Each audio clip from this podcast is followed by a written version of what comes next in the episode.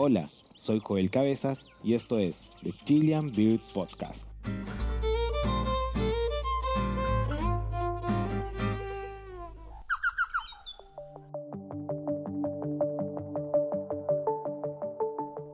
Hola a todos, ¿cómo están? En este capítulo quiero compartirles una conversación que tuvimos por Instagram Live con el doctor Juan Salazar sobre la visión nocturna de las aves y la gallina ciega. Espero que les guste. Juan, mira, para que la gente sepa quién eres, voy a dar una pequeña reseña. Eh, obviamente esto me lo enviaste tú, pero eh, voy a mencionarlo porque es un bonito currículum que tienes. Bueno, Juan, eh, Juan Salazar es biólogo de la U de Chile. Él es profesor de Ciencias Naturales y Biología de la Católica. tiene un magíster y es candidato a doctor en Ciencias de la U de Chile. ha trabajado en diversos proyectos de investigación científica enfocados principalmente en neurobiología y evolución de las aves, Además, se desempeña como docente en distintos cursos universitarios relacionados con la biología animal, la ornitología y las neurociencias, en un contexto de formación de científicos, profesores de ciencias y especialistas en ecoturismo. Así, eh, también está involucrado en diversas eh, iniciativas de educación ambiental y alfabetización científica, como también difusión de las ciencias. Y además, eh, tiene un tremendo currículum, Juan. Y además es coordinador del programa de educación de la conservación de la red de observadores de aves de Chile, la ROC. Así que es un tipo que se mueve harto en el mundo de las aves. no sé si tienes algo que agregar. No, no es demasiado extensa esa, reseña. A veces eh, es más generosa que lo, que uno quisiera, pero, pero sí, la pasión pajarera siempre está ahí presente en distintos dominios, en distintos ámbitos, en la ciencia, en la educación, pero esencialmente en compartir esa obsesión pajarera con mm. todo el mundo. La obsesión pajarera, la pasión por las aves. Oye, eh, bueno, hoy día con Juan vamos a hablar sobre su tema de investigación. Esto fue una investigación de tu doctorado, ¿cierto? ¿O del magíster? Ya, del doctorado. magíster y doctorado, porque ahí hay una continuación que de repente podríamos conversar bien interesante pero sí. Ya, perfecto. Y Juan estuvo trabajando con una especie bastante interesante en un tema bien complejo. De hecho, cuando yo leí tu trabajo, me hice varios cuestionamientos al respecto de cómo lograste obtener información de noche. O sea, de conducta y ese tipo de cosas. Es más que nada porque desconozco eh, lo, que, lo que hiciste. Así que ahí en un momento te voy a hacer esas consultas. Pero él trabajó con la especie eh, gallinita ciega, y que es un caprimúlgido. Eh, para los que no la conocen, es una, una de las aves nocturnas que no tiene que ver con... Bueno, ahí puedes explayarte tú, Juan. Es tu área de estudio. Dale. Sí, pues muy, muy interesante ese grupo de los caprimulgiformes en general, el orden de los caprimulgiformes que tiene representantes muy llamativos y muy interesantes por muchas razones. Eh, podemos hablar horas, yo creo, sobre, sobre ese grupo y, y lo paradójico que es en muchos contextos. Eh, pero esencialmente es un grupo de aves nocturnas, eh, donde tenemos representantes como el guácharo, que es una especie que vive en cuevas, en cavernas, que es una de las pocas especies que colocaliza, como los murciélagos, eh, aunque con algunas diferencias. También tenemos ahí los urutaus, ¿cierto? Hay varios, varios, grupos muy, muy llamativos y dentro de eso el grupo más basal, el más, más, más ancestral, según las últimas hipótesis filogenéticas, es el grupo de las gallinas ciegas donde hay una diversidad gigante de especies eh, que, comparten algunas características, pero esencialmente son aves nocturnas y crepusculares. Eso quiere decir que pueden estar activas en la noche o en situaciones del atardecer y el amanecer, que es este momento de transición entre una condición de iluminación alta como el día y una iluminación baja como en la noche. Y eh, son aves insectívoras que capturan eh, su presa en vuelo lo cual es muy interesante desde el punto de vista conductual porque imagínate cómo puede hacerlo un, ave para pillar una polilla volando en la noche con muy poca luz. Así que eso es una de las preguntas y uno de los temas que nos atrajo a, este grupo. Y también em, son muy peculiares porque en el día son bien poco activas, al menos un grupo de ellas. Hay otro grupo que es como muy, muy, muy activo en el día, pero en general las, las gallinas ciegas como la que tenemos acá en Chile una de las que tenemos, la principal que tenemos en Chile, que es la gallina ciega común, es una especie em, que durante el día está inactiva, que depende de su camuflaje para esconderse, que está muy quieta, ¿cierto? De hecho, uno se puede acercar si es que las encuentra, que eso igual es difícil. a tomarle fotos y todo el cuento, no, generalmente no escapan. Y en la noche sí tienen su, su pic de actividad. Perfecto. Oye, Juan, ¿y, por qué eh, se interesaron o eligieron en el tema o ese modelo de estudio, la gallinita ciega, por ejemplo? ¿Por qué no se fueron por un estribiforme? Por varias razones. Primero, porque, bueno, desde el punto de vista más personal, a mí siempre me gustaba la noche. no en el sentido tipo negro piñera, me refiero a que claro. me gusta como, la tranquilidad, ¿cierto? La paz y es bien distinto estar trabajando en terreno y pajareando en la noche que hacerlo en el día. También es muy interesante, por supuesto. Así que ese fue como el primer acercamiento a ese mundo. Y sucede que los estrigiformes en general, y en particular las lechuzas, han sido un modelo de estudio súper. Em, el que se ha profundizado un montón, ¿cierto? Súper analizado. Hay muchos estudios hace tiempo sobre la, biología sensorial de, las lechuzas, que son el gran modelo. Bonito el tazón, ahí hay una lechuza. y. Claro, ahí está. Justamente. Y. Tiene muchas particularidades la manera de, obtener el alimento, de forrajear, de capturar la presa de la lechuza y los búhos. Pero em, ese modelo, esa manera de hacer las cosas, ese modelo de conductual, es un poquito distinto a cómo ocurre el forrajeo, ocurre la obtención del alimento y varias otras conductas en, el grupo de los caprimúlgidos. Entonces, se trata de un modelo distinto de aves nocturnas que también son cazadoras y por eso son súper interesantes, porque su anatomía es distinta, porque su contexto evolutivo es diferente, porque eh, su historia natural también es bien, bien distinta. Entonces, eh, todo eso hace que sea muy interesante de estudiar cómo esta condición nocturna evoluciona de manera independiente, ¿cierto? paralela, como, como quiera describirse, en varios grupos, pero eh, la nocturnidad tiene distintos sabores, por decirlo de alguna manera. ¿cierto? Ocurre con algunas distinciones y, y por eso nos interesó estudiar esta especie y además porque eh, se trata de una ave de la que sabemos súper poco en términos de su ecología básica, eh, en términos de sus características de historia natural, su distribución, etcétera, es, bastante poco conocida, aun cuando bastante abundante. Yo creo que muchas y muchos de ustedes, a lo mejor los que están conectados, eh, habrán ido a, un cerro a caminar en la noche o se mueven por algún lugar así y se escuchan, se ven, se cruzan en el camino, etcétera. Pero se sabe súper poquito sobre ellas, así que ahí también desde la Pasión Naturalista de Pajarero. Es un grupito que, al que le, nos interesó, ¿cierto? Por esa razón. Perfecto, perfecto. Eh, yo, le, como te digo, yo leí todo tu trabajo y que aluciné con algunas partes de los resultados que tuviste. Porque nunca, nunca lo vi desde ese punto de vista, pues yo siempre me había enfocado más en, en el grupo de, las aves nocturnas eh, estribiformes principalmente pero nunca había analizado, claro, el, comportamiento y la distribución, que lo vamos a hablar a continuación, de, o sea, la distribución, la, forma y, cómo están dispuestos los ojos y todos los estudios que hiciste tú para entender cómo veía la, gallina ciega. Oye, eh, ya lo dijiste algunas cositas, pero me gustaría también que pudieras eh, profundizar un poco en, de manera general sobre la visión nocturna en los animales. Porque sabemos que hay animales, eh, tanto mamíferos, por ejemplo, que tienen visión nocturna, aves que tienen visión nocturna, reptiles, eh, o sea, en todos, los, en todos los grupos de animales hay especies con visión nocturna. ¿Por qué? ¿Por qué desarrollan esa, esa característica? O esos hábitos, esas conductas. Claro, eso, tal, tal, como tú bien dices, aparece de manera independiente en muchos linajes, en muchos grupos de animales. Eh, no solamente los vertebrados, vamos a encontrar también, por supuesto, artrópodos nocturnos y varias otras especies que, uno podría describir como con hábitos nocturnos, aun cuando no estén activas en la noche. Ahí podemos hacer una distinción más adelante a qué me refiero con eso. Pero esencialmente tiene que ver con dos o tres razones evolutivas y la principal tiene, eh, dice relación con que hay un nicho eh, abierto en la noche, donde hay menos depredadores, donde hay recursos de distinta naturaleza donde hay menos restricciones, por ejemplo, en términos de temperatura. Imagina, piensa en una, en una especie en los trópicos, ¿cierto? En los desiertos, lugares donde la temperatura o las restricciones fisiológicas de esa naturaleza son muy importantes. Y por lo tanto, en la noche esas condiciones eh, se hacen un poquito más ligeras, más llevaderas.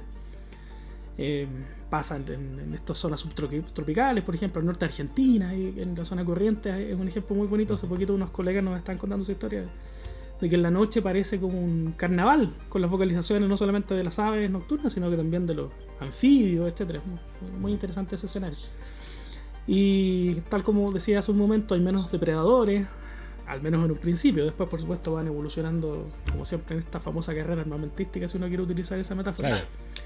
Eh, y también hay recursos de otra naturaleza, recursos de, alimenticio, etcétera, que eh, están presentes pero que requieren o que generan este problema de cómo obtenerlos en una condición donde los sistemas sensoriales y particularmente la visión no son tan efectivos, no son tan eficientes.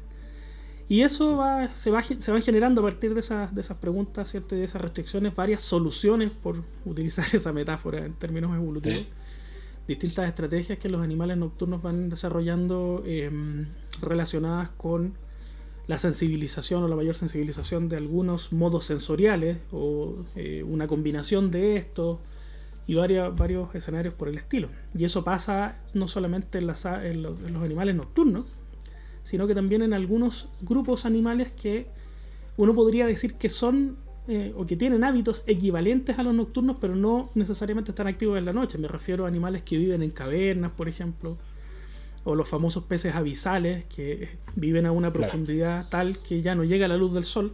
Entonces, en todos esos grupos van apareciendo las mismas características, los mismos rasgos de manera convergente, en escenarios muy, muy bonitos.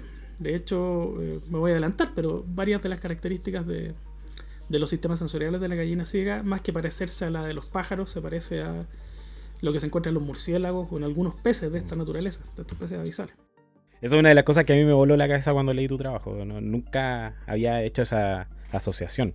Así que eh, re entretenido. Oye, entonces, en, resumen, o sea, son varios los factores que llevan eh, a, los animales en realidad a ocupar e-, este nicho.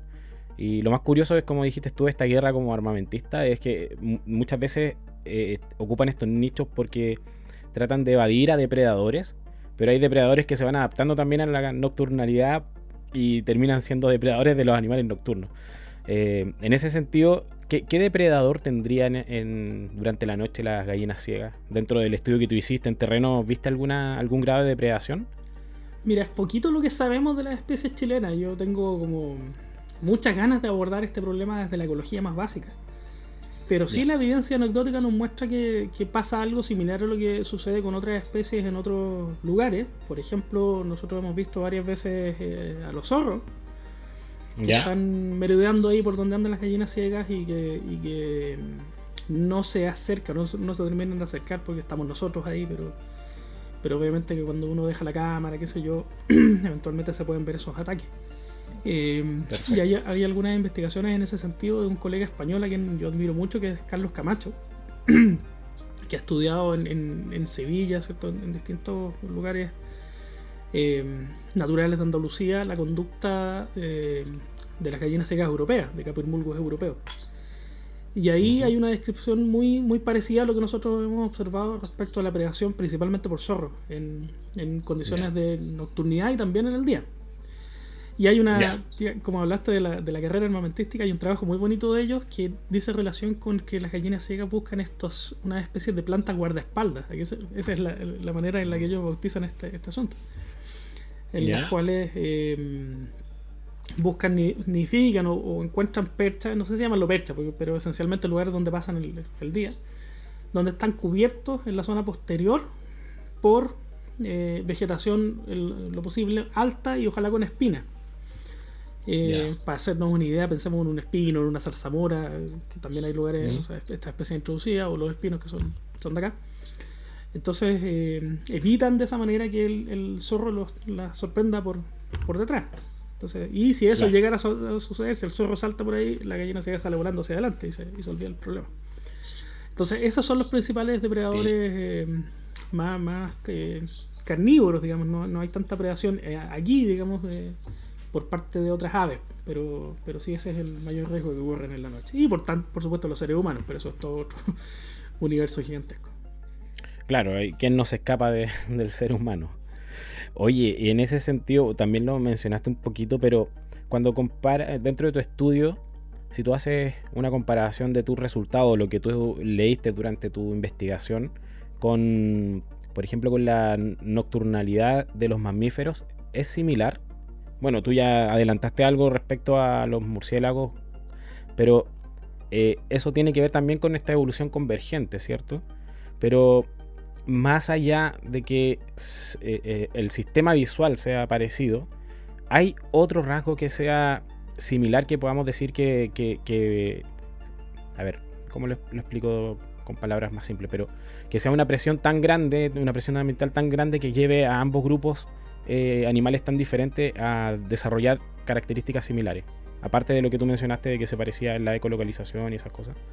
Sí, me gustaría partir abordando esa pregunta con, una, con una, una, pequeña diferencia que tienen los mamíferos respecto a las aves como grupo en general.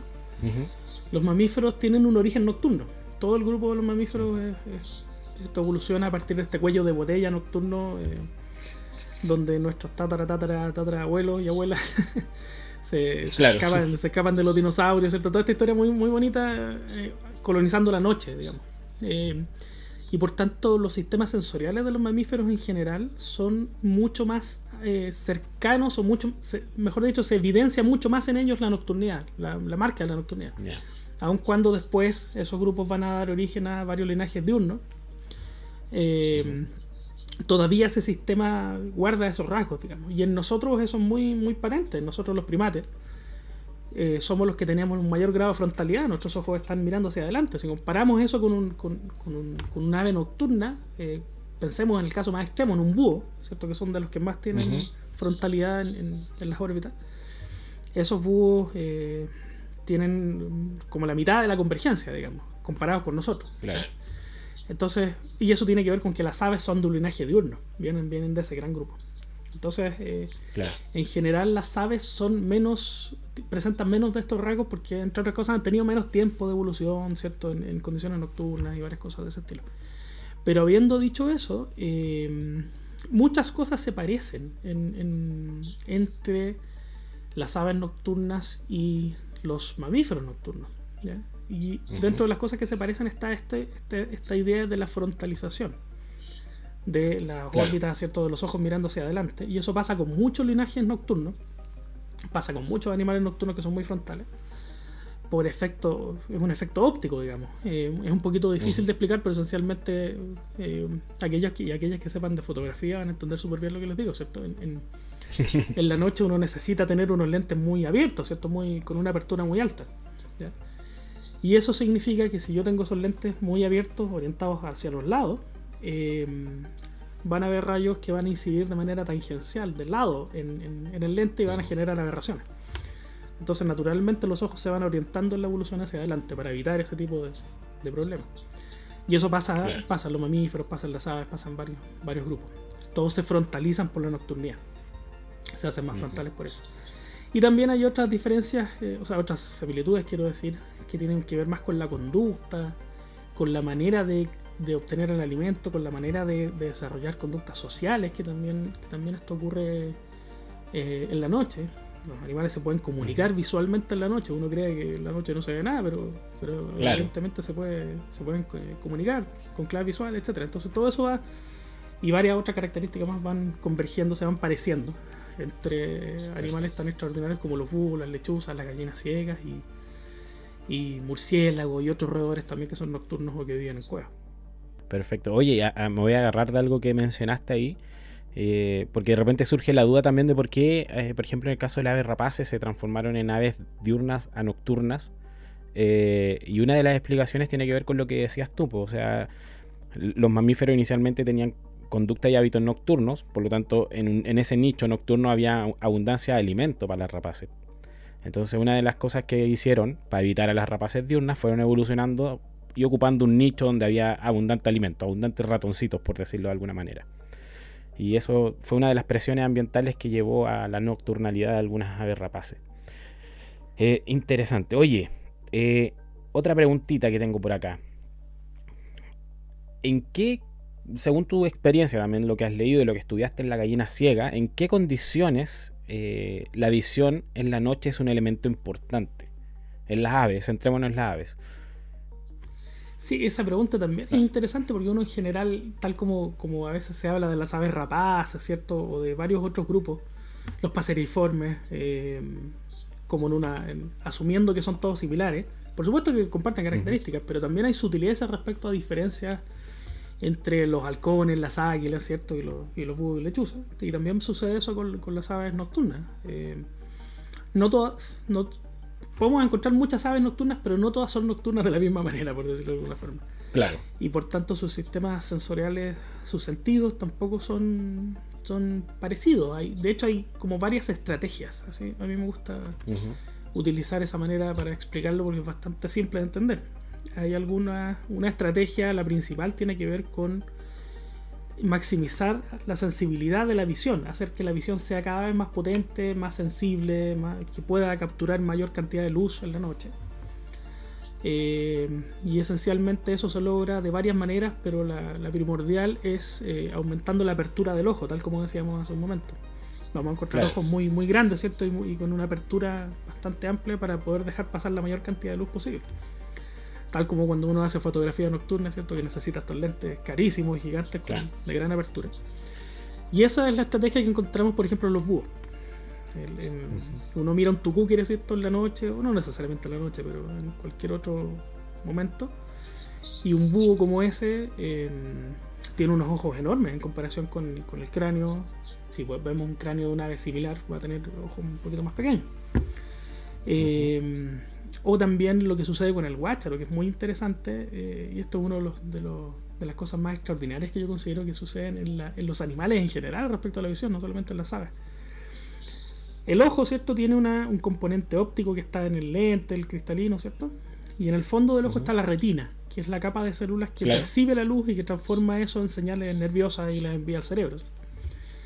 Y en la retina hay unas células especializadas en hacer eso que se llaman los fotorreceptores. Y tenemos fotorreceptores para la noche, que son los bastones, y otros que son para el día y la visión de colores, que son los conos. Y todos los animales en general tienen una sola capa de fotorreceptores. Es lo normal, es como si tuvieran una, un rollo de, película atrás de la cámara, ¿cierto? Es lo mismo. Claro.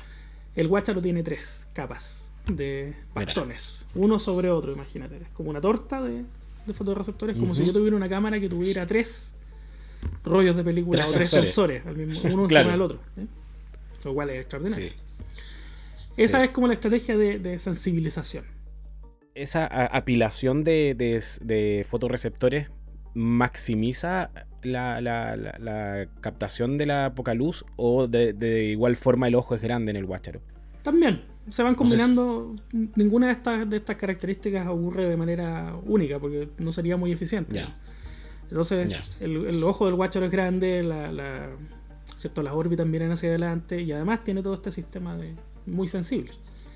Eh, termina siendo como el ISO de las cámaras, ¿cierto? Termina siendo un ISO mucho, mucho más alto.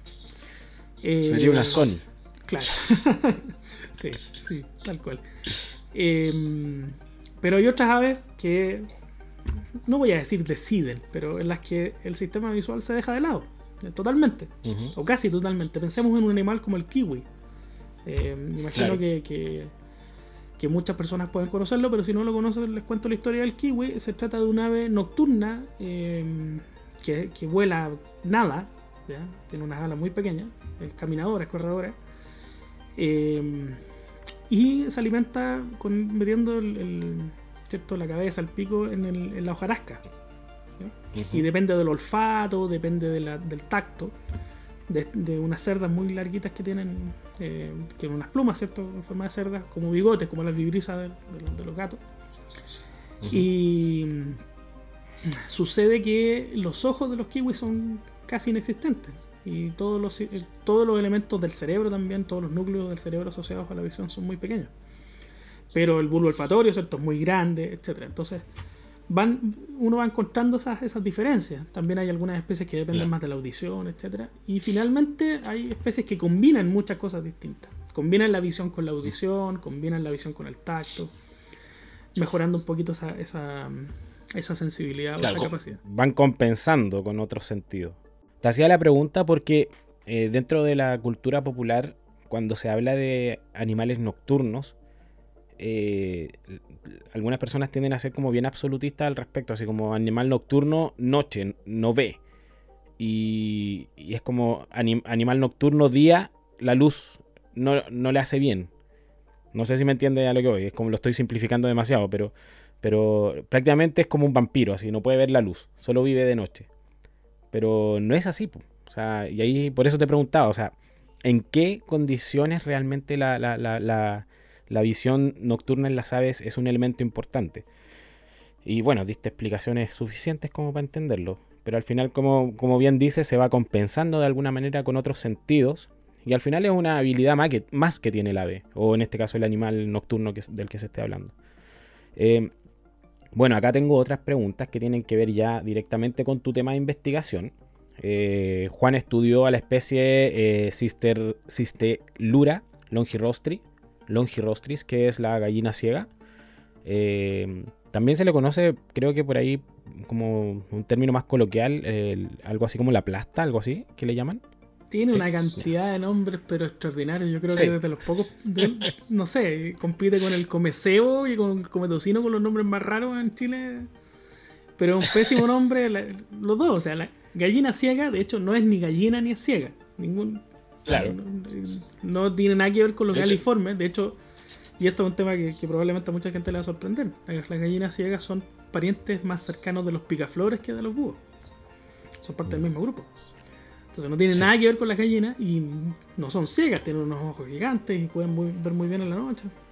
Y claro, se les llama plasta porque uno las ve en la noche en el suelo con ese color como café, qué sé yo, y se parece a la, caquita de, las vacas, ¿cierto? Pero tienen montones de nombres y una de las cosas que a mí más me gusta es como coleccionar nombres de gallinas ciegas persona que veo, colega que, con el que hablo del extranjero, lo primero que le pregunto después del nombre es cómo se llama la gallina ciega en su, en su idioma. Entonces hay, hay muchas, muchas, muchas maneras distintas de nombrarlo, pero la, principal es la de chotacabras o de caprimulgus. El chotacabras. Significa lo mismo, que viene de, la, de esta noción aristotélica, muy antigua, de que estos animales se alimentarían de la leche de las cabras. De ahí viene, Mira. De ahí viene su nombre. El chota cabra. Que me imagino que no tiene ningún asidero esa. Nada que ver, pero bueno, don, Aristóteles era un sigue siendo el padre de la biología, ¿cierto? Y de muchas otras áreas, mm. pero, pero obviamente que esa observación no era muy precisa. Pero sí proviene, como todas estas grandes ideas, quizás más mitológicas, proviene de observaciones. Pues si este señor las veía en el campo debajo de los animales, eh, porque estaban en el suelo, ¿cierto? Eh, claro, claro. Puede, puede ser una explicación bastante plausible. Sí. Sí, de hecho tengo una pregunta después que te voy a hacer respecto a ese comportamiento de estar en el suelo. Pero primero quiero, porque ya estamos hablando de los caprimúlgidos y de, tu, de la especie que tú trabajaste.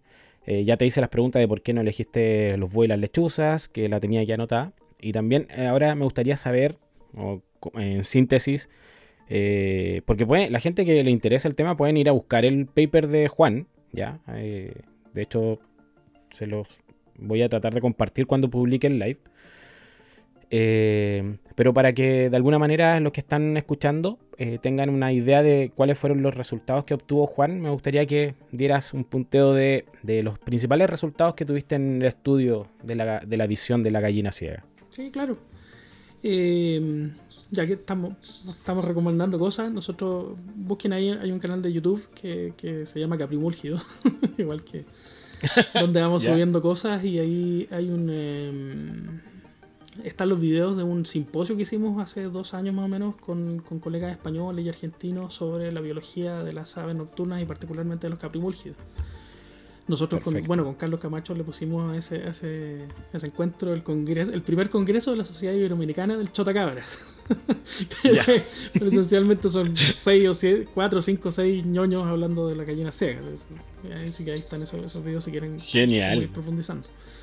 Eh, pero esencialmente eh, el asunto es el siguiente. A nosotros nos interesa, nos interesa todavía, nos interesó en su momento saber cómo es el proceso de captura de, presas de la gallina ciega, cómo es el proceso de forrajeado, cómo hacen, cómo, qué sentidos utilizan y cuáles son las bases neurobiológicas de, ese proceso.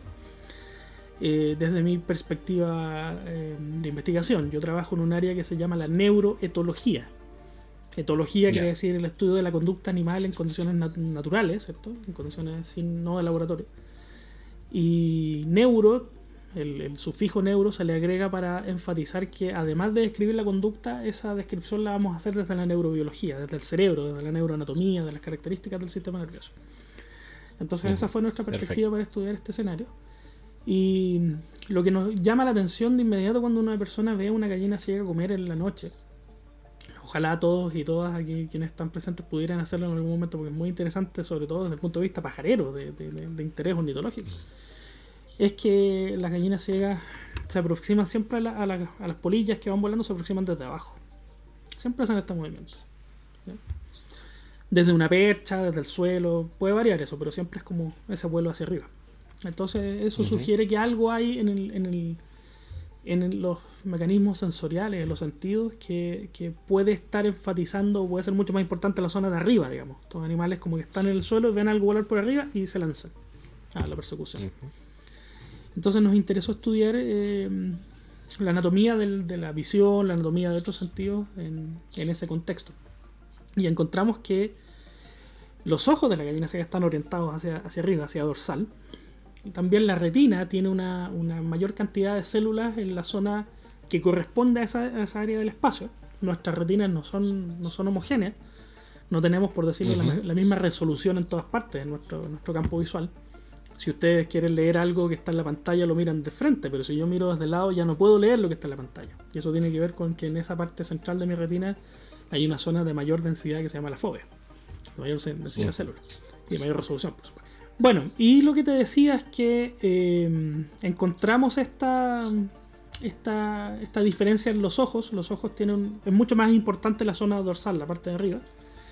Pero el gran problema con eso es que la visión no es suficiente para, dar cuenta de este fenómeno. ¿Por qué? Porque una vez que la, gallina ciega se va a acercar a la presa, abre la boca, no sé si la han visto, abre una boca gigante, y cuando hacen eso, los ojos quedan mirando hacia atrás. Entonces, eh, la visión ya no funciona en ese sentido, en ese momento. Claro. Y por tanto se necesita otro modo sensorial para saber si la polilla se movió, se está escapando, qué sé yo. Y ahí es donde entran a jugar eh, otros, otros elementos anatómicos que no habían sido descritos hasta la fecha, hasta que nosotros empezamos, que son los bigotitos. No sé si han visto las fotos de las gallinas ciegas que tienen unos bigotes largos. ¿sí? Que no son bigotes porque no son pelos, pero es como si fueran muy parecidos a, los a, aquellos y esas se llaman las cerdas rictales. Y están orientadas hacia abajo. Y por mucho tiempo la función de esas cerdas se ha discutido en la literatura ornitológica. Hay algunas personas que dicen que esas cerdas, que no solamente están presentes en la gallina ciega, sino que en varios otros grupos, tienen una función como de proteger el ojo. Y otras personas que dicen que pueden ser táctiles, como los bigotes de los gatos, ¿cierto? Para orientarse táctilmente en la noche. Eh, entonces nosotros analizamos la anatomía de eso y encontramos por primera vez que se trata de elementos táctiles. Tienen mecanorreceptores en la base que son unas estructuras que permiten eh, percibir los movimientos. Y encontramos también que eso está conectado con todo el sistema cerebral que percibe la sensorialidad del tacto de la cara, que se llama el sistema trigeminal. Entonces, y, además tiene un mapa de representación así muy claro. Los bigotes de aquí llegan a un cierto lugar en el cerebro, los de acá a otro lugar del cerebro, etc. Entonces es un sistema muy fino para eh, percibir la posición ¿cierto? de distintos, distintos objetos en el espacio. Entonces, eh, nosotros eh, generamos o, propusimos esta hipótesis que se llama la de complementación dorsoventral, que es una manera muy ciútica de decir que los ojos miran hacia arriba y los bigotes hacia abajo. Y, encontramos aquello. Y por supuesto encontramos varias otras cosas más, en detalle, pero, esencialmente de eso se trata, que pudimos describir la manera en la que esta, esta gallina se alimenta, lo cual fue un misterio por harto tiempo. Pero parece que por ahí va la cosa. Genial. Oye, yo leía en tu trabajo que hablabas de este comportamiento de la gallina ciega cuando caza, ¿cierto? Lo que mencionabas tú, que ella está en el suelo y desde el suelo se lanza la captura de, su presa, una polilla, por ejemplo. Pero eh, tú mencionabas también en el documento que, que, dependía mucho de la luna, de, cómo estuviese la noche. Ahí no sé si nos puedes conversar un poquito de eso también es un misterio, así que como todos los problemas bonitos, ¿cierto? En la biología hay muchas más preguntas abiertas que las que tenemos respondidas. Entonces, eh, hay un gran misterio respecto a eso. se ha mostrado que en varias especies nocturnas, no solamente en las gallinas ciegas, eh, los niveles de actividad dependen de la iluminación de la luna. Ustedes saben que, por supuesto, tenemos los ciclos de la luna y en noches de luna llena hay mucha luz, uno puede prácticamente puede caminar sin linterna en ciertos lugares. Y cuando hay, hay luna nueva no se ve nada. Entonces, eh, también eso se ha mostrado que afecta la conducta de las aves nocturnas. Por ejemplo, se ha mostrado que ciertas especies de búhos vocalizan más y tienen más conductas sociales cuando hay luna llena. Eh, y esencialmente porque se ve más, digamos, no, no, tiene nada que ver, no es nada medio esotérico, no, no es que... Claro. Eh, y con las gallinas ciegas en otras latitudes pasa eso, digamos, y nosotros lo estamos estudiando también, tenemos ahí algunos datitos preliminares, pero, pero pasa mucho, yo les invito a, aquellas personas que tengan acceso a algún lugar en la noche para ir a pajarear, que traten de hacer esos registros y subirlos a plataformas de ciencia ciudadana porque es muy, es muy útil ese, ese tipo de información. El dato. El dato, claro. Mm. Pero es uno de los proyectos que, queremos desarrollar en el futuro. Genial. Te lo preguntaba porque, claro, y, aquí vuelvo y soy un poquito majadero con el tema, pero a, mí me, siempre me ha fascinado más el tema de las rapaces nocturnas. Y claro, en el caso de una rapaz nocturna está cazando desde una percha hacia abajo. En este caso la, gallina se está cazando desde el suelo hacia arriba. Entonces te lo preguntaba porque al final, por lo que entendía de tu trabajo, o sea, lo que entendí de tu trabajo, eh, la luna funciona como una especie de contraste con lo que pueda estar volando por sobre ella. Depende. No, sé si se entiende. Sí, sí, te Depende. Entiendo, Esa es una posibilidad, pero otra posibilidad. A ver. Para, yo para detectar un objeto puedo detectarlo de muchas maneras. Puedo, puedo detectar un objeto que es brillante contra un fondo oscuro Claro. Puedo detectar un objeto oscuro contra un fondo brillante, etc. Entonces el cielo, como va variando en términos de iluminación, puede tener todas esas, todas esas características. Y una de, una de las posibilidades es que el cielo se vea iluminado, digamos, y que la polilla se vea oscura. Que no, es que la luna ilumine la polilla, sino que se vea como la sombra contra un cielo un poquito más estrellado, qué sé yo. Entonces todo eso depende de, o sea, tiene relevancia distinta dependiendo de la especie de la que estamos discutiendo. Para algunas especies, eh, para los búhos, por ejemplo, lechuzas, eh, la cosa probablemente tiene que ver con iluminar el suelo y poder hacer mucho más fácil la detección de movimiento. Em, que eso se complementa con la audición, por ejemplo, las lechuzas. Pero probablemente para la gallina ciega tiene otras, otras connotaciones. Y además, eh, uno tiene que. No, no, se tiene que olvidar, y esto siempre lo discutíamos con, con los colegas, es que uno de repente piensa que los animales solo comen o solo se reproducen, etcétera, están haciendo muchas cosas al, mismo tiempo. Entonces, eh, las conductas sociales también son súper importantes. Y eso sí se ha mostrado, que los cortejos y todas esas, todas esas conductas dependen de la cantidad de luz que hay disponible en el, en el, ambiente y por tanto de la luna. Perfecto. Sí, sí. Oye, y en ese sentido es también por eso, eh, me imagino que es típico también encontrarlas como en caminos, donde hay zonas abiertas es como para tener una, perspectiva más amplia del cielo, me imagino. Tal cual, tal cual. Esa es la, la, principal hipótesis. Todavía, nuevamente reitero, es un poquito misterioso todo este escenario, pero estamos recién metiéndonos en el, en el cuento. Me estoy adelantando a tu, a tu tesis, a tu, a tu paper. ya, dejémoslo ahí para sorpresa para más adelante entonces. Oye, em, bueno, a ver, allá entremos de lleno, como yo te lo pregunté de hecho cuando nos vimos en Valdivia, yo te pregunté si la, visión de los caprimúrgidos, o en este caso de la gallina ciega, era similar o no a la de un búho, por ejemplo, en lechuza, y tú me dijiste así rotundamente no. Y aquí me gustaría que hablaras de eso porque eh, es súper interesante. Yo me imaginaba que eran muy similares y, no, pues según tu trabajo entiendo que no. así que, por eh, favor, expláyate. Son bien distintas, bien diferentes. Eh, describamos primero cómo es la sensorialidad de una lechuza o de un búho. Eh, partamos por la lechuza, que es el caso que mejor se conoce. La lechuza captura presas en una combinación extraordinaria de visión y de audición. No es lo que hacemos nosotros, que de repente podemos, no sé, escuchamos un sonido aquí como al lado y yo puedo orientar mi visión. Eso muchos animales pueden hacerlo. Pero la lechuza tiene un mapa multimodal en, en una zona del cerebro que se llama el tectum óptico. Como, dicho en términos simples, hay una zona del cerebro donde se superpone la visión con el, con el, con la audición. Y forman mapas muy, muy parecidos. De hecho, hay unos experimentos muy bonitos donde a las lechuzas les ponen unos lentes con un prisma que gira todo el mundo, por decirlo de alguna manera. Y después de un rato, yo le pongo un estímulo auditivo y el pájaro mira no donde está, donde está sonando el, estímulo, sino que mira uno un poquito hacia el lado. Que es lo mismo que se le corrió con el prisma con la visión. Entonces eso muestra que es un mapa muy muy sofisticado que nosotros no pasaría eso, por ejemplo. O no a ese nivel. Entonces, eh, por una parte está esa manera de, de, capturar la presa, ¿cierto? Y por otra parte, em, tenemos la visión muy sensible de los búhos, por ejemplo.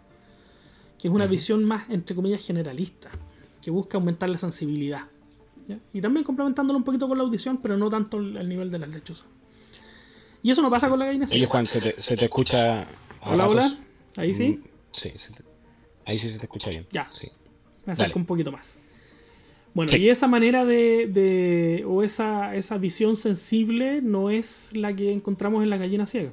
Encontramos un caso un poquito distinto, donde eh, la zona de mayor densidad, como les decía, no está al medio, que eso pasa con las lechuzas, sino que está movida hacia arriba. Al parecer, la.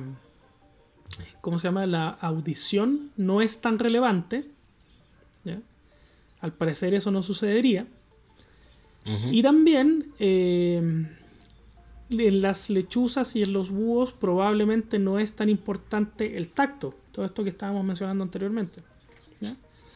Y también hay otra, otras diferencias en términos de cómo funciona la visión. Porque hasta ahora hemos estado hablando de anatomía, de cómo son los ojos, ¿cierto? Cómo son estos, todos estos sistemas. Pero la, eh, el funcionamiento de las células de la retina también es distinto. Y de eso sabemos un poco menos en la gallina ciega. En los búhos y en las lechuzas sabemos bastante más y sabemos cómo funciona ese sistema.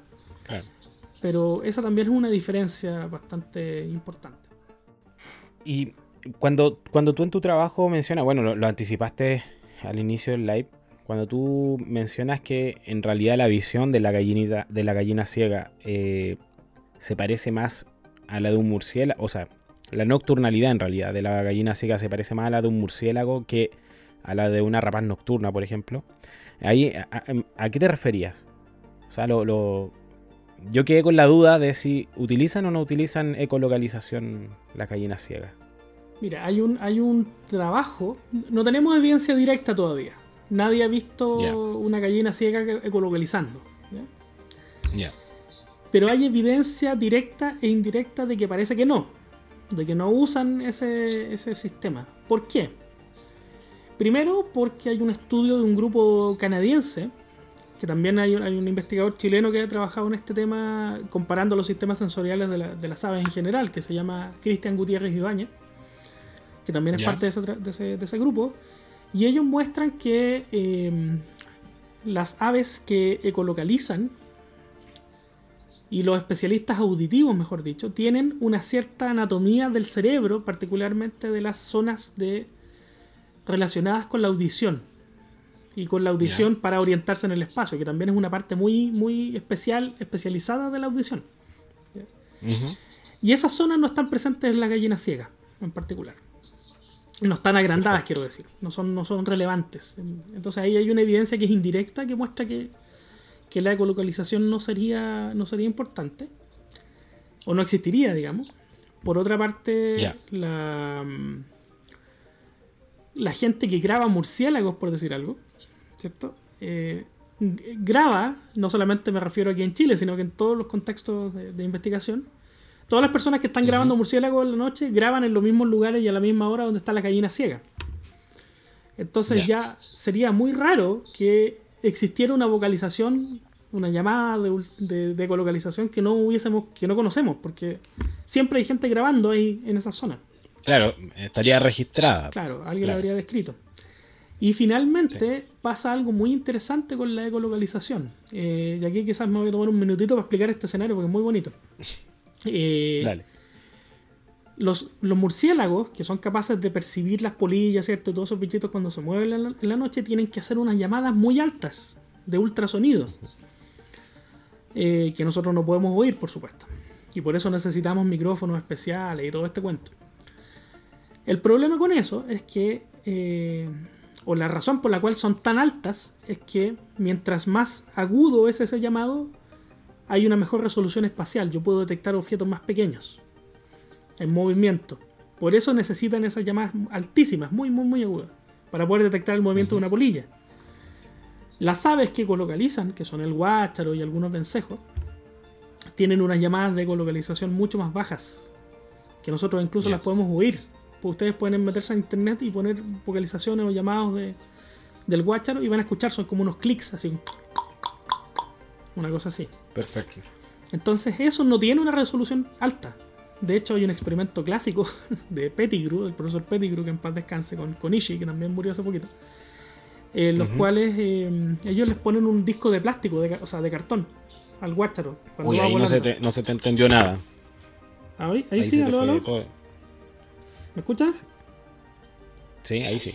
sí. Ya. Te decía que hay un experimento en el cual se les pone un disco de cartón a los guácharos justo al frente del nido cuando van volando. Y la idea es ver a qué tamaño dejan de percibir ese cartón y chocan. Mm. Por supuesto que no les pasa nada, pero eso da una medida de, de cuál es la resolución de ese, de ese sistema. Y el, tamaño máximo de un objeto para ser percibido es como de este tamaño, como de unos 20 centímetros o ah, algo así. Entonces con eso no pueden percibir una polilla de ninguna manera. Entonces todo eso indica que la gallina ciega no, no tendrían ese sistema. Es como, entonces, el, sistema que utilizarían estas aves e, es, como más que nada espacial. O sea, para navegar, no sé, volar en la noche y, percibir objetos grandes, no sé, un árbol, arbusto, me imagino, o no. O no tiene, esto, estoy hablando. Efectivamente, en los tres grupos donde esto pasa, los tres viven en cuevas. Y dentro de la cueva utilizan esos llamados para saber más o menos dónde están parados, digamos, dónde están volando. Ya. Perfecto, perfecto. Oye, en, en, el sentido de la, de, la, del tipo de caza, el hábito de, captura de presas de la gallina ciega, entonces, según lo que la información que manejas tú hasta el momento y la investigación que estás haciendo, sería más bien azarosa, más que, o sea, como perseguir a la presa y si la, la, logran engullir con su boca, eh, funcionó, si no, no. No sé si se entiende la pregunta. Sí, sí, sí. Tal cual. Así es. De hecho, eh, la idea de, o la razón por la cual la boca es tan ancha tiene que ver con eso. Como, como es como una especie de red para cazar, insectos. Cuando uno va a cazar una mariposa, bueno, a mí no me gusta hacerlo, pero la gente que lo hace, digamos, eh, utiliza esta red, ¿cierto? Muy ancha, ¿cierto? Muy grande. Entonces tiene que ver con eso, pero obviamente que pasa mucho no solamente con, aquellas aves, sino que en varios otros grupos de animales depredadores que no siempre la captura es exitosa. Entonces probablemente aquí la cosa tiene que ver con, intentarlo la mayor cantidad de veces que sea posible. Y de hecho hay muchos videos donde, donde la gallina como que va a cazar, no lo logra, después lo intenta de nuevo y como a la tercera o cuarta se lo come. Sí, ese es un detalle bien interesante porque, bueno, esto es una deformación que tenemos yo creo de yo siempre le echo la culpa a los documentales y a las enciclopedias antiguas, porque siempre te muestran, no sé, las maestras de la noche y te muestran al búho cazando y wow, es espectacular a la hora de cazar. Pero uno no toma en cuenta que esa caza eh, fue, fueron varios intentos, como tú dices. O sea, no, no, es que a la primera logren y capturan al, al, animal en, la, en, la, en condiciones de oscuridad. Entonces e, es bien interesante lo que mencionas tú, porque uno se imagina que esta vez son o sea, tienen un nivel de, de, expertise para cazar con, todos sus sentidos que tienen, pero sí deben errar mucho, deben fallar mucho en la captura. Entonces, por eso te preguntaba si era como más azarosa en realidad el comportamiento de o sea, la captura de presas en realidad. Claro que sí, pues. y eso lamentablemente era parte de un experimento, una descripción conductual que queríamos hacer, era parte del proyecto pero con la pandemia y con todo este cuento al final tuvimos muy poco tiempo para hacer esas cosas. Pero, pero ese tipo de preguntas respecto a cuán exitosas son y cuáles son los factores que influyen en eso es una de las preguntas que todavía queremos abordar más adelante. Oye Juan, ¿podríamos decir que entonces tú eres el experto a nivel Chile de la gallina ciega? ¿Quién más trabaja con eso? O sea, no sé si. Yo no sé si soy yo quien tiene que calificar eso, pero. Digamos que hay, que hay poca gente como suficientemente loca para meterse en ese, en este, en este mundo, digamos. Em, desde el punto de vista ecológico, em, yo conozco solo otra persona que trabaja en este, en este cuento, que es el profesor Manuel Marín, que probablemente ustedes han leído bastante sobre, sobre ello, sus trabajos. Y él tiene trabajos de ecología de la gallina, de la gallina ciega, descripciones de reproducción y esas cosas, pero em, hasta donde yo entiendo nadie más está trabajando en este, en este asunto, así que quizás sí por descarte, esencialmente.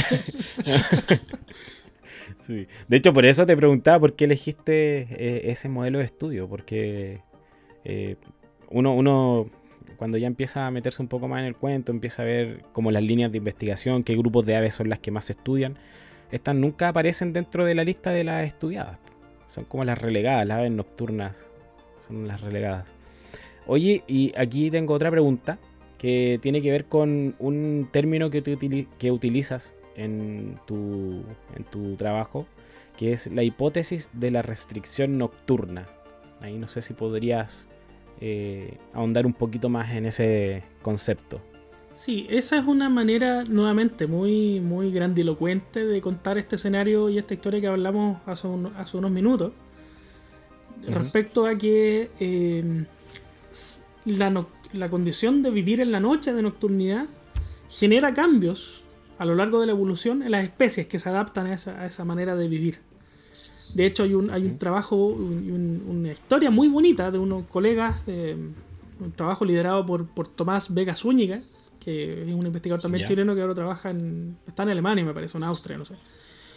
Eh, y él estudió las características de la visión de los roedores octodóntidos, del famoso Degu, del Lunatus, de todos esos animales eh, cercanamente emparentados, pero con diferencias eh, muy, muy llamativas. El Octodon Degu, el Degu que uno ve ¿cierto? en el cerrito, el ratón cola de pincel, es diurno, es esencialmente diurno. Pero su primo, el Octodon lunatus, que es un poquito menos conocido, eh, es bastante más nocturno, fosorial, vive más en cuevas, etc.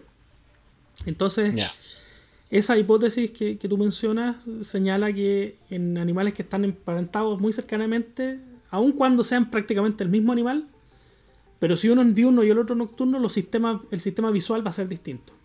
Y efectivamente eso es lo que sucede la visión del, del, del Octodon lunatus, ¿cierto? Es muy distinta en términos de, su anatomía con la del Debu. Por ejemplo, son más binoculares, son más frontales, ¿cierto? Pasan varias cosas de ese estilo. Entonces a eso se refiere, a la idea de que la nocturnidad genera cambios eh, en el sistema visual y en otros sistemas sensoriales, incluso en animales muy cercanos entre sí. Perfecto. Ah, mira, aquí, mira, Milena hace una pregunta aprovechemos, ya que la, primera pregunta que me aparece, ¿cómo ven entre ellas, a ver, cómo se ven entre ellas en la noche? ¿Tienen marcas propias o colores? Sí, pues, efectivamente. Em, pasa con muchas especies de gallinas ciegas que em, tienen marcas basadas en el contraste. Las aves diurnas se basan en el color, ¿cierto? Para atraer a las parejas, etcétera. Pensemos en las aves del paraíso y todos estos despliegues extraordinarios. Pero las aves nocturnas dependen más del contraste, de manchas blancas sobre un fondo negro, por ejemplo. Porque esa marca, ese tipo de señales es mucho más llamativa. Pasan algunos grupos de búhos, ¿no? Algo en el tucú tiene un poquito, pero en otros grupos sí, donde hay como estas manchas gulares, en, esta mancha en la, en la garganta, ¿cierto? Que es una mancha blanca muy grande. Y eso además se mueve, por ejemplo. Y muchas especies de, caprimúlgidos tienen estas marcas blancas. De hecho, hay una especie em, aquí en el Chaco, Paraguay, ¿cierto? En toda esta zona del semitropical. Em, que es una, gallina ciega muy pequeñita. Me encantaría mostrarle fotos porque es muy, muy bonita. Por ahí la pueden buscar. Entonces es café, es camuflada. Esta especie está agachadita, ¿cierto? Y es camuflada. Y no se ve prácticamente, pero cuando quiere hacer cortejo, abre sus alas y por debajo es blanca entera. Entonces así puede, puede hacer estas marcas y estas cosas llamativas. Eh, y la especie que tenemos aquí en Chile tiene unas bandas blancas en el ala. De hecho, por eso en inglés se llama el Band Wing Niger. Y esas bandas blancas son mucho más llamativas, mucho más blancas en el macho que en la hembra. En la hembra son como café rojiza. Y esas marcas permiten la comunicación y el cortejo en, la gallina ciega. Oye, y en, durante el estudio que tú hiciste, porque tú, también hiciste histología de la, de la retina, yo no sé si existen eh, estudios más moleculares o celulares en la retina, pero eh, ¿cómo, o, quizás existen otros estudios al respecto en, las especies de caprimúlgidos, pero ¿cómo es la distribución o existen eh, células receptoras de ultravioleta o no? Me imagino que sí, deben, tener. Mira, eso es un poquito más difícil de, estudiar porque no basta con que las células expresen esos receptores. ¿Ya? Ya. Eh, es necesario también de que todo el sistema visual pueda captar esa luz. De hecho, eh, algunos de los lentes de los cristalinos de, algunos ojos no dejan pasar la luz ultravioleta. Entonces hay varios, varios temas ahí que hay que tener en consideración. Pero eh, lo más probable es que no. Pero no está estudiado en específico el, tema de la, de la, visión de colores en la cañina ciega. Y también es otro tema que, en algún momento quisimos estudiar, nuevamente con, por el tema de la pandemia no pudimos hacer una caracterización molecular de los tipos de células en la retina, de los fotopigmentos, como, como tú mencionas. Pero hay otros grupos donde sí se ha estudiado otros grupos de aves. Y de hecho hay, una, hay unas evidencias bien cuestionables en los rapaces nocturnos, en los búhos.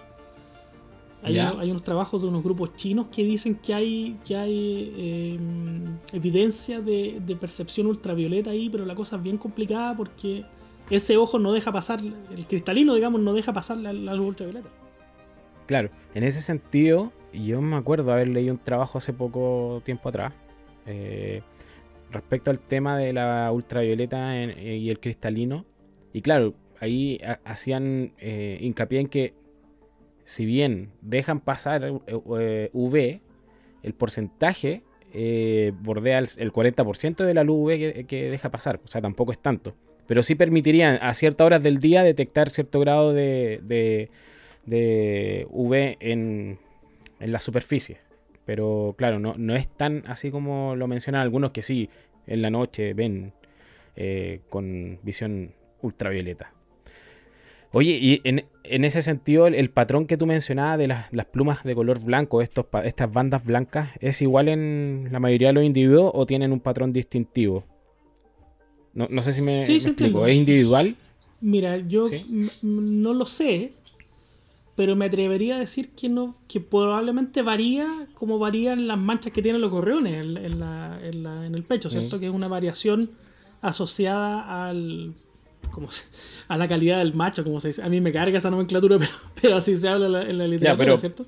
Sí. Sí, mientras más, más altos son los niveles de testosterona en los gorriones, ¿cierto? Más grande es la mancha y el, y el ese macho más agresivo, más territorial, etc. Entonces muchas de las marcas de, relacionadas con la selección sexual varían de esa manera entre individuos. Por lo tanto, no sería raro que eso sucediera con la gallina ciega y con, las, con los caprimulgios en general. Pero nuevamente es, un, es un tema muy, muy, poquito, muy poco estudiado y, lo que se sabe o lo que se ha hecho es comparar entre especies más que entre individuos. De comparar la, la, extensión de estas marcas y cómo las utilizan. Hay un trabajo famoso de, un, de otro grupo español, de un señor de, de apellido aragonés, donde habla de este balance entre cripsis y conspicuidad. Nos gusta parece a los caprimulgólogos utilizar estas palabras complicadas, pero esencialmente es eh, el balance entre camuflarse y ser visto. Mm. A veces estos animales quieren camuflarse, cuando no quieren que se los coma el zorro, pero a veces quieren ser vistos por la pareja, por la hembra. Entonces, eh, lo hacen de distinta manera. Pero no me sorprendería que, entre individuos también hubiera diferencia. Podría ser muy probable. Es como, como para llevarlo a un, a, un ámbito un poco más, más fácil de comprender, sería como cuando se habla de las los diferentes patrones de las rayas de las cebras, por ejemplo.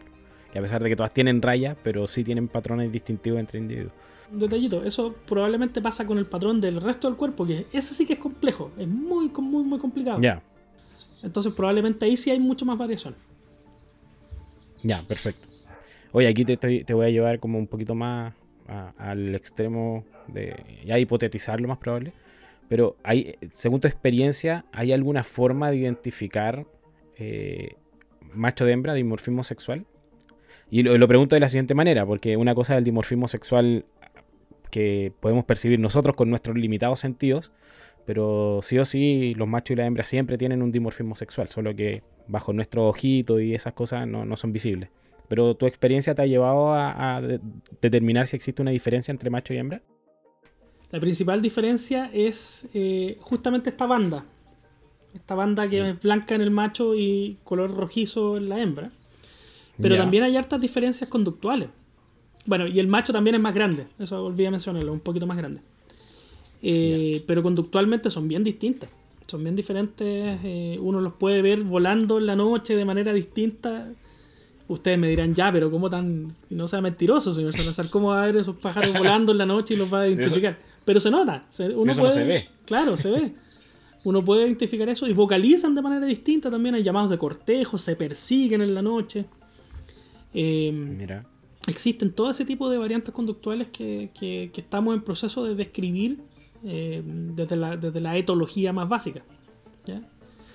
Eh, pero con, uno con, el tiempo va afinando ese ojo y va, percibiendo que existen esas, diferencias y tal como dices tú de muy buena manera, que el hecho de que nosotros no lo veamos no significa que las aves no diferencien entre macho y hembra, probablemente lo hacen. Es una de las cosas más importantes que tienen que hacer en sus vidas. Así que... Así es. Sí. Sí. Sí, por eso eh, a, mí me preguntan a veces, eh, ¿e-, ¿estas especies no tienen dimorfismo o tienen dimorfismo sexual? Y trato de hacer esa salvedad. Pues, o sea, la verdad es que ante nuestra percepción no tienen, porque nosotros no logramos ver las diferencias. Eh, pero sí, entre ellas sí logran diferenciarse. Y eso puede sonar muy, muy obvio, pero estamos llevándolo a un, a, un, a un, ámbito de lo que tú estabas mencionando. Por ejemplo, la, la, capacidad de poder ver en la noche, lo preguntaba Milena, de cómo se reconocían en la noche entre ellos. Eh, el mismo, los patrones de la coloración críptica del cuerpo, que quizás tienen también que ver con, la capacidad de, identificarse entre ellos, si son de la familia, si son macho-hembra, etc. Entonces no resulta ser tan obvio cuando uno lo explica. Así que eh, en ese sentido me gustó. Eh, es, todos esos datos de los trabajos más conductuales etológicos, ¿para cuándo estaríamos ya pudiendo leer el, el trabajito? Porque a mí me interesa mucho. Sí, mi interés, mi interés es eh, desarrollar un proyecto postdoctoral en ese tema. Hacer un, un postdoc en, en, estudiar la ecología de la gallina ciega, así muy básica, y además analizar algunos fenómenos con herramientas moleculares y genéticas. Porque hasta ahora hemos, hemos abordado el tema desde la neurociencia. O sea, yo llego desde ese, desde ese mundo, pero, pero mi pasión es una pasión naturalista. Entonces... Eh, me interesa mucho eso como pajarero, antes que como, como neuroetólogo, no sé. Em, entonces es, algo que, en los próximos años, dependiendo de las circunstancias, probablemente va a ser eh, parte de lo que me va a interesar y a lo que voy a dedicar mi tiempo. Oye, y eh, eh, es súper interesante desde el punto de vista de... A ver, el otro día lo conversaba con, con alguien que prácticamente hoy en día todas las investigaciones se están centrando en, buscar cosas más asociadas a la ecología, eh, a, por ejemplo, cómo, cómo se están comportando las poblaciones con el cambio climático, etcétera. Pero igual hay un montón de especies como la que tú estás estudiando donde hace falta la parte de la conducta, eh, la, etología, lo que estás estudiando tú, em, la historia natural de la especie que no se conoce mucho, este tipo de preguntas, imagínate. Eh, para mí es un privilegio hacerle estas preguntas a una persona que eh, para mí es experta en el tema de los caprimúlgidos y estar aprendiendo cosas que no salen en las guías de campo, por ejemplo, en un libro de aves o en las páginas de aves de Chile, porque son cosas que no se han estudiado y tú lo estás haciendo y eso me parece fabuloso. Eh, bueno, aquí yo te iba a preguntar, ¿en qué estaba hoy? O sea, ¿en qué está Juan Salazar hoy? ¿Y cuáles son los proyectos futuros que tienes y ya lo mencionaste un poquito, pero no sé si tienes otros proyectos asociados con la rock, eh, aparte de tu doctorado y postdoctorado. Bueno, sí, pues yo. Eh, mis dos grandes pasiones, o mis tres grandes pasiones, no sé cuántas son, pero. Una de ellas es todo lo que tiene que ver con las aves. Yo vivo pajareando literal y metafóricamente hablando. Esa, esa es mi vida. Eh, me gusta mucho la ciencia y por eso también trabajo haciendo investigación. eh, pero. No puedo concebir esto sin la educación. Y sin la difusión y sin, y sin compartir esa pasión de la manera que sea posible. Entonces siempre estoy balanceando mi tiempo entre esos dos universos, entre esos dos mundos. Y mm, afortunadamente dentro de varias otras cosas, hace poco eh, he logrado tener la fortuna de trabajar en eso. Eh, actualmente soy el coordinador de un programa nuevo que está haciendo la red de observadores de aves y vida silvestre de Chile, la ROC, que se denomina Programa de Educación para la Conservación, donde estamos implementando un montón de iniciativas de, de ciencia ciudadana, de educación, de difusión científica, de ecología, centradas en la protección de las aves de Chile, desde la educación ambiental y disciplinas afines, por supuesto. Entonces estamos muy, muy atareados en, en ese cuento eh, y aquella, aquel trabajo me permite hacer cosas muy interesantes, estar todo el día compartiendo la pasión pajarera con personas eh, cada vez más, más interesadas, ¿cierto? Y cada vez son más las personas que se interesan en la naturaleza y las aves, lo cual eh, nos llena de esperanza en este contexto de crisis climática que estamos viviendo. Eh. Entonces probablemente en el futuro voy, voy a seguir involucrado con eso. Eh, tengo muchas ganas de, de- de también transformarlo en una línea de investigaciones en algún momento. Eh, en todo lo que tiene que ver con ciencia ciudadana y educación. Eh, ojalá en el laboratorio de Cornell de ornitología, que es el lugar al que muchos de nosotros Wow. queremos llegar en algún momento. Pero esencialmente eh, seguir trabajando en, en ese tema. Eh, por otra parte, tengo algunas iniciativas de, de difusión científica por ahí en ciernes. Estoy escribiendo un librito sobre, sobre este cuento. Wow. Así que ojalá pronto pueda salir. Todo depende del tiempo. Genial. Y Genial. ahí por supuesto que se los vamos a comunicar para que, para que nos ayuden a difundir esas iniciativas. Obvio. Obvio. Y, obvio. y desde el punto de vista científico, lo que hemos conversado, seguir profundizando en el estudio de, esta, de este grupito tan peculiar y tan poco conocido como son la- los caprimulgios, de los cuales, bueno, tenemos la gallina ciega común, ¿cierto? Pero también hay algo otras especies en el norte. Así que Sí. hay hartas cosas por hacer ahí en, en ese universo. eh, por ahí va la cosa. Genial, genial. Te felicito toda la pega que estás haciendo. Bueno, yo te, te conocí, como te digo, en Valdivia y, y tal cual. po. Es un apasionado. Eh, yo creo que podría, podríamos pasar horas hablando de pájaros sin aburrirnos. No como ocurre con otras personas que se aburren fácilmente de cuando uno les empieza a hablar de aves. Pero no, es, maravilloso, sobre todo con una persona que, maneja info de especies tan, desconocidas como es la gallina ciega. Oye, Juan, eh, oye, ya que mencionaste, bueno, si quieres lo dices, pero ¿de qué va a tratar tu librito? Estamos ahí definiéndolo, Si pero no, si no lo quieres decir, sí, ya. todavía no hay mucho. está- estamos buscando ahí la, la manera de plantearlo, pero esencialmente tiene que ver con todo este tema de los sentidos de las aves y, y toda esta cosa. Ahí, voy, a, voy a guardar la plata para comprarlo. Mientras tanto, puedes leer otro genial. maravilloso, que él también lo hablamos el otro día, lo discutimos el otro día, como si fuera hace poco, eh, hace como dos meses en Valdivia, en el Congreso. Sí, Que es este librito de los sentidos de las aves, de sí, pues el profesor de que aquí lo tengo, ¿sí? en inglés, pero ya está en español. Parece que tú también lo has reseñado por ahí, así que Sí, es una muy sí. buena lectura. Yo lo tengo en español. Sí. Entretenido. po. Ahí él, ahí él cuenta muy bien la experiencia. De hecho, el primer capítulo comienza con la experiencia que tuvo con, con la con el kiwi. Ahí cuenta todo el tema. Es bien interesante, es bonito el libro. Bonito. Oye, Juan, eh, bueno, quiero darte las gracias. Es un tema entretenido. Eh, cuando tengas más resultados, obviamente avísame y, lo compartimos. Pero yo insisto, leí tu trabajo y me pareció espectacular. Así que espero que la gente que estuvo conectada. Oye, hay unas preguntitas aquí antes de que se me olvide. Eh, pregunta Carito Luque: ¿Dó- ¿Dónde y qué recomiendan ustedes para estudiar y aprender ornitología? Eh, tome el curso de la ROC. por, Sí. eso, por eso quedé en silencio. Bueno, lamentablemente lo terminamos ayer el, el curso de introducción a las aves de, de Chile. Pero obviamente que hay hartos recursos en línea. eh, muchos lugares donde aprender, los mismos recursos del laboratorio de ornitología de Cornell, los recursos de la ROC, todo lo que publica Joel, que es extraordinario en términos de calidad científica y, de, educación. Muchas gracias. Pueden aprender un montón. Yo también he aprendido un montón con, eh, gracias a ese material. y hay em, muchos libros en internet eh, en ese sentido. Hay un librito que yo recomiendo, es un poquito difícil de pillar, lo medio caro, pero, pero es como muy buen recurso. Que se llama el Manual de la Manual de Ornitología de la Universidad de Cornell el Handbook of Bird Biology, que lo tengo por ahí arriba, no sé si. Si quieren hacer una buena inversión ahí, lo pueden comprar. Yo lo tengo en PDF porque está carísimo, pero lo he leído. Buenísimo. Siempre se encuentra ahí en, lo, en, lo, en, lo, en el mercado negro, en PDF. Pueden pillar todos esos recursos. Sí, totalmente. Sí, sí. Totalmente. y hay, hay es un buen libro. hartos canales en, en YouTube de, de, de, difusión y que hacen cosas para aprender a pajarear, yo también aprovecho de pasar el aviso nuevamente. Hay un, hay un ciclo que nosotros hicimos en la pandemia, cuando estábamos totalmente desesperados por salir a pajarear y no podíamos. Eh, yo siempre le llamé a eso el síndrome de abstinencia pajarística. Eh, y ese ciclo se llamaba Ciclo de Iniciación a la Observación de Aves en Casa.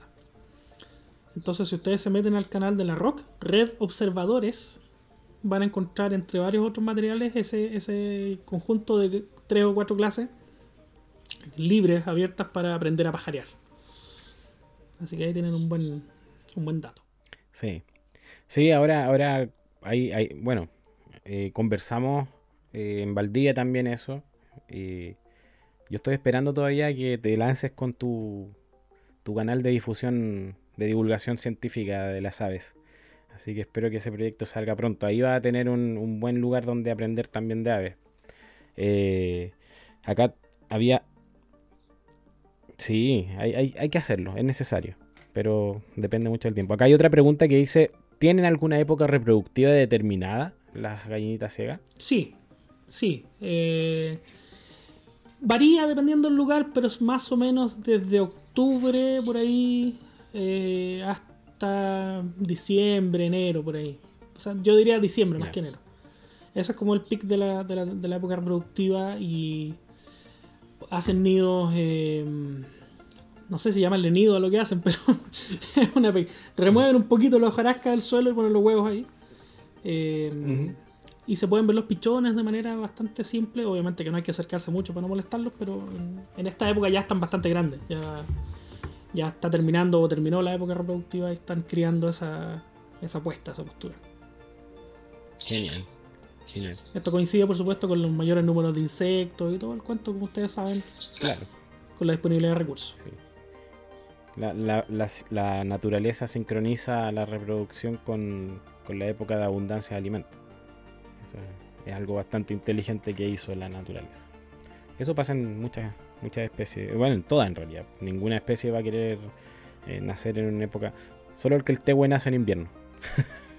Y ese es el gran problema, ah, el, gran, el gran impacto del cambio climático sobre las aves, porque pues, sincroniza todo esto porque hace más extensos los periodos de calor, cambia todas estas cosas y, sobre todo para las aves migratorias es muy grave ese, problema.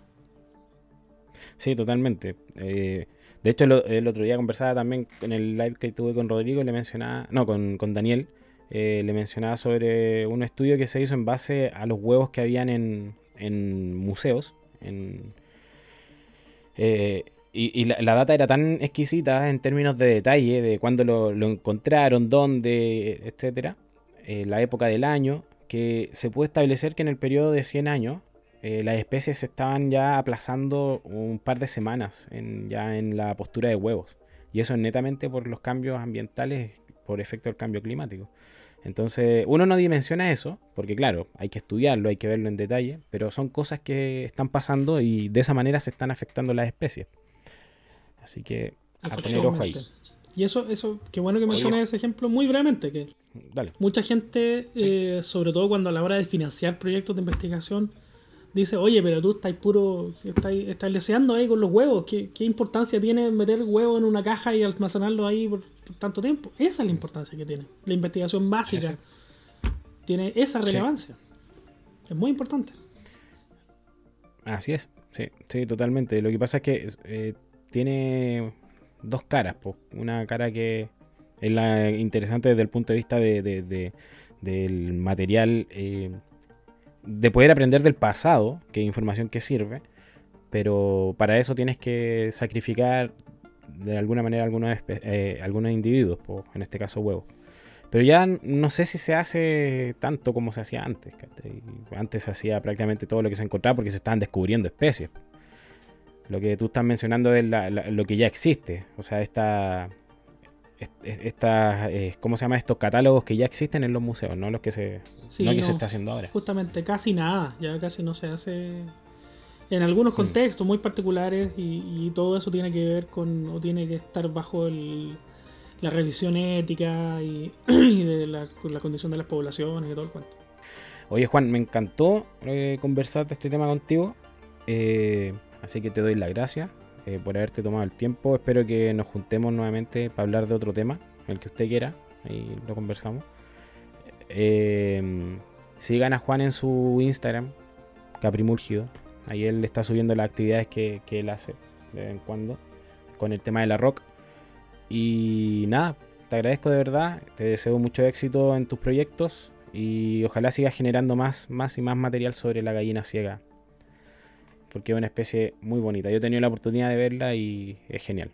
Genial. No la he podido fotografiar, pero sí la he visto. Así que, bacán. Bueno, yo te agradezco la generosidad por invitarme, por supuesto, a conversar sobre aves y siempre es un, grato placer eh, hablar con una persona que, sabe tanto y que además eh, tiene talento para, para compartir ese conocimiento, así que encantado de compartir contigo cuando cuando sea y que salgamos a pajarear de nuevo. La gente no sé si lo sabe, pero nos conocimos pajareando, ¿eh? así que nos pegamos un buen, un buen pajareo juntos. Nos pegamos una jornada de pajareo con especies bien interesantes y, y ahí conocí a Juan y da una tremenda persona, sabe mucho, mucho, mucho, mucho. Así que agradecido total. Te mando un abrazo y nos vemos en una próxima oportunidad. Chao Juan, que estés muy bien. Chao, muchas gracias, nos vemos. Muchas gracias por llegar hasta acá, espero que esta información te haya sido de utilidad y nos escuchamos en un próximo capítulo. Para más información sobre el mundo de las aves, te invito a seguirme en mi Instagram arroba chilean-birds. Nos vemos.